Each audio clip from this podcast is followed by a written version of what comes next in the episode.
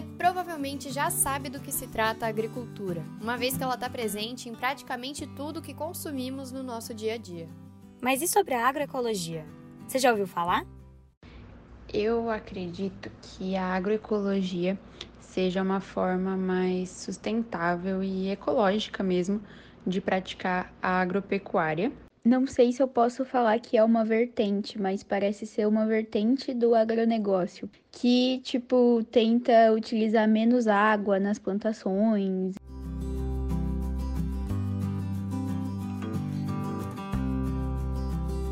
Bem-vindas e bem-vindos ao EcoCast. Eu sou Lívia Marques e hoje eu tô aqui com a Fernanda de Almeida para conversarmos um pouco sobre a agroecologia e como ela influenciou na vida de famílias brasileiras durante a pandemia. A agroecologia é, é uma filosofia totalmente diferente.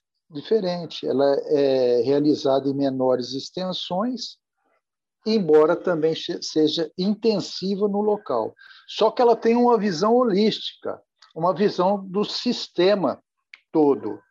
Você tem que se preocupar com o ser humano, com o meio ambiente e com as pessoas que estão trabalhando nessa propriedade, nesse sistema. E você se preocupa não só com aquele tipo de cultura, você, você se preocupa com o envolto do cultivo, porque você tem que fazer uma cerca viva para impedir determinados, determinados é, vírus, fungos que estão no ar, porque dependendo da, da, do tipo de cultivo, existe diferentes, diferentes vírus, diferentes pragas, bactérias, etc. Então você tem que se preocupar com o envolto, você tem plantas para isso, para tração, para combater um vento, por exemplo. Então, é, além do que, é, em termos sociológicos, a agricultura, a, agro, a agroecologia e, e o sistema orgânico são sistemas que agregam os produtores. Eles, eles se, se associam porque é, tem muito a ver com, a, com, essa, com o humanismo, diferente do agricultor convencional, que, que tem a ver com, com a concorrência. Esse que vocês ouviram é o engenheiro agrônomo Álvaro Mussolini. Como ele explicou para gente, a agroecologia dá uma atenção maior à sustentabilidade do que a agricultura tradicional, que costuma usar inseticidas e produtos tóxicos para o meio ambiente na hora de cultivar os alimentos. O Álvaro contou para a gente quais são as principais diferenças entre esses dois tipos de cultivo. Afinal, como funciona tudo isso na prática? Vamos falar da, da falando da agricultura tradicional, convencional, você tem que ex executar determinadas etapas. Aí você faz o plantio de sementes ou mudas, né, obedecendo uma determinada distância, conforme a muda, conforme a semente, conforme o cultivo.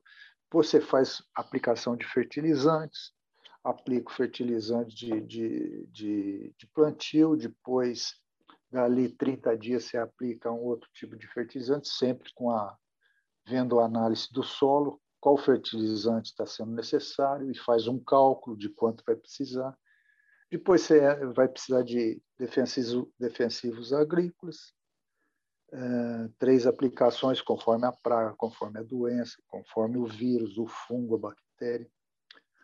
Aí você faz o manejo do solo com herbicidas conforme o mato, né? a erva daninha, é, com outras aplicações conforme a necessidade. Aí vem a colheita, que geralmente, é, como é uma cultura extensiva, é uma colheita mecânica, e aí está tá finalizada. Então, essa é, é a agricultura convencional, né?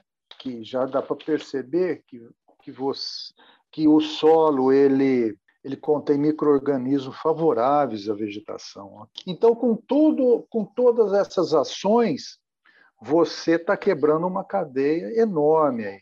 Para isso que vem essas tecnologias doidas para você amenizar e dar uma produtividade a essas culturas, né? Apesar de não ser um termo muito comum no nosso cotidiano, a agroecologia surgiu em meados dos anos 1990. E desde então, a prática se tornou uma alternativa para muitas pessoas, como explica a agricultora Rosiele Lidick. Nos anos 93, 92, a gente discutia muito essa relação do jovem, né, com o jeito de viver na roça e que não podia ser dentro desse modelo convencional, né? Então a gente buscava alternativas de viver sem usar veneno, né? E, e no, o movimento dos pequenos agricultores aqui no Rio Grande do Sul ele fazia uma, uma luta, é, principalmente para conscientizar os agricultores da importância da produção de alimentos, né? Da diversificação da produção. Mas claro que a agroecologia não é só um modo de produção, né? A agroecologia que a gente defende, ela é uma, uma, uma é uma, uma, um conjunto de técnicas, de práticas, mas também um resgate né, de relações com a natureza, um resgate de relações entre as pessoas, né, leva em conta as questões sociais, as questões políticas, né, de emancipação, de conhecimento, sabedoria, autonomia, leva em conta né, o cuidado com os recursos naturais que a gente está utilizando agora, né, manter esses recursos, utilizar eles de forma sustentável e manter eles para as futuras gerações, né? Então é um conjunto de, de práticas e técnicas, mas muito mais que isso, né?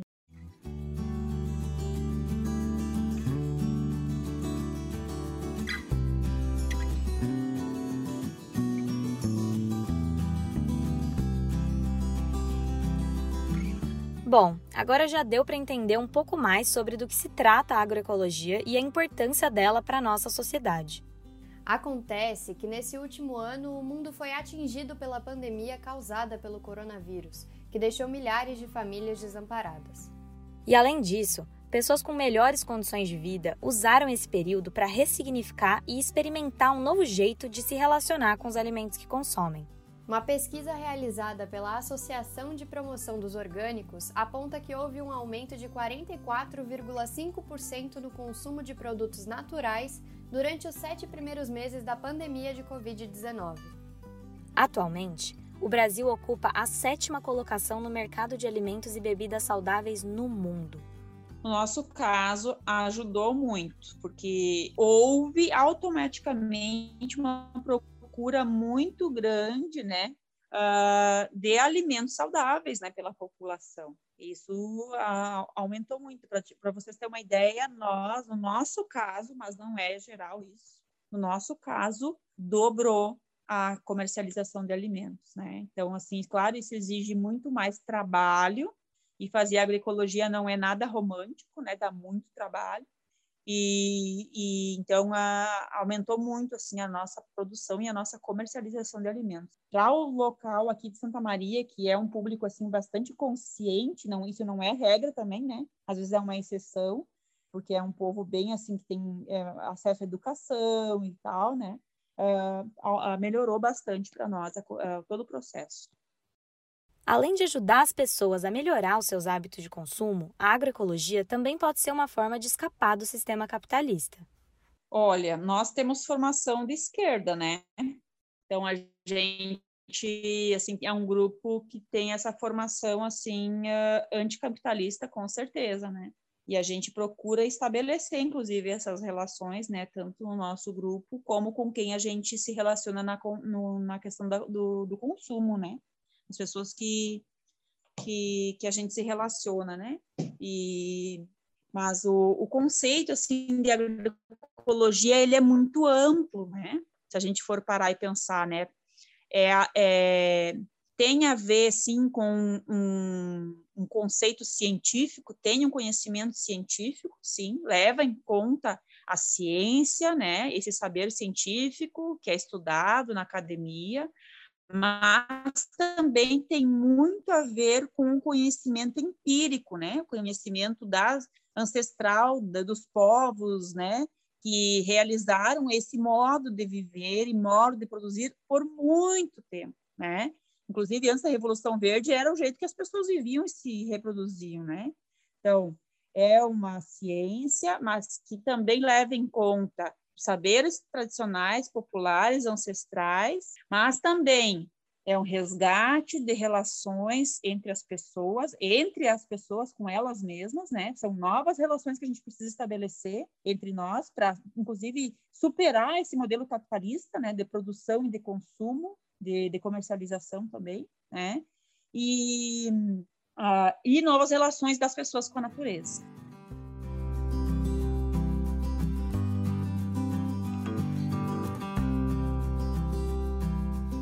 Apesar de ser uma alternativa positiva para o consumo e produção consciente de alimentos, a prática agroecológica ainda não está totalmente consolidada. Ela precisa enfrentar muitos obstáculos para atingir o seu objetivo final, como mostraram a Rosiele e o Álvaro.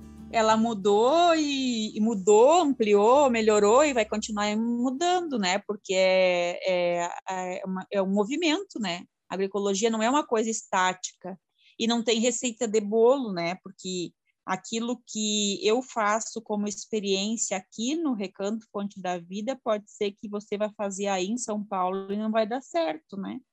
Então, uh, tem, um, tem que resgatar todo um processo, assim, de uh, observação da natureza. Então, a gente tem uma relação muito mais profunda com a natureza, né? É, não é simplesmente abrir um pacote de, de adubo e ali colocar tantas gramas por pé, né? É muito mais que isso né? É uma observação, uma relação, é um é, que precisa ser estabelecida. Então, ela é muito mais profunda, né? Tem toda essa questão também da, da cosmovisão, né? De como a gente vê o, o, o universo e como que a gente se enxerga nesse lugar que a gente está, né? E como que a gente cuida desse lugar, né? Então, é, é muito amplo, muito amplo tudo isso. Veja bem, em 2010, haviam no Brasil 5 mil unidades produzindo uh, no sistema da agroecologia. Em 2018, 22 mil. Então, é uma diferença significativa, está num, num crescente enorme. Agora, se a agricultura uh, convencional não, não, não agir para piorar essa situação, então, é, vai, é, a agricultura orgânica, de, agro, de agroecologia, vai ser um, um páreo muito, muito duro para a convencional, porque as pessoas estão se conscientizando muito nisso. A pessoa vai se conscientizando cada vez mais, o, a população cada vez mais, e se, se não, não criarem empecilhos, acredito que o futuro é esse. Né? Essa é a, a, a é a sustentabilidade para gerações próximas.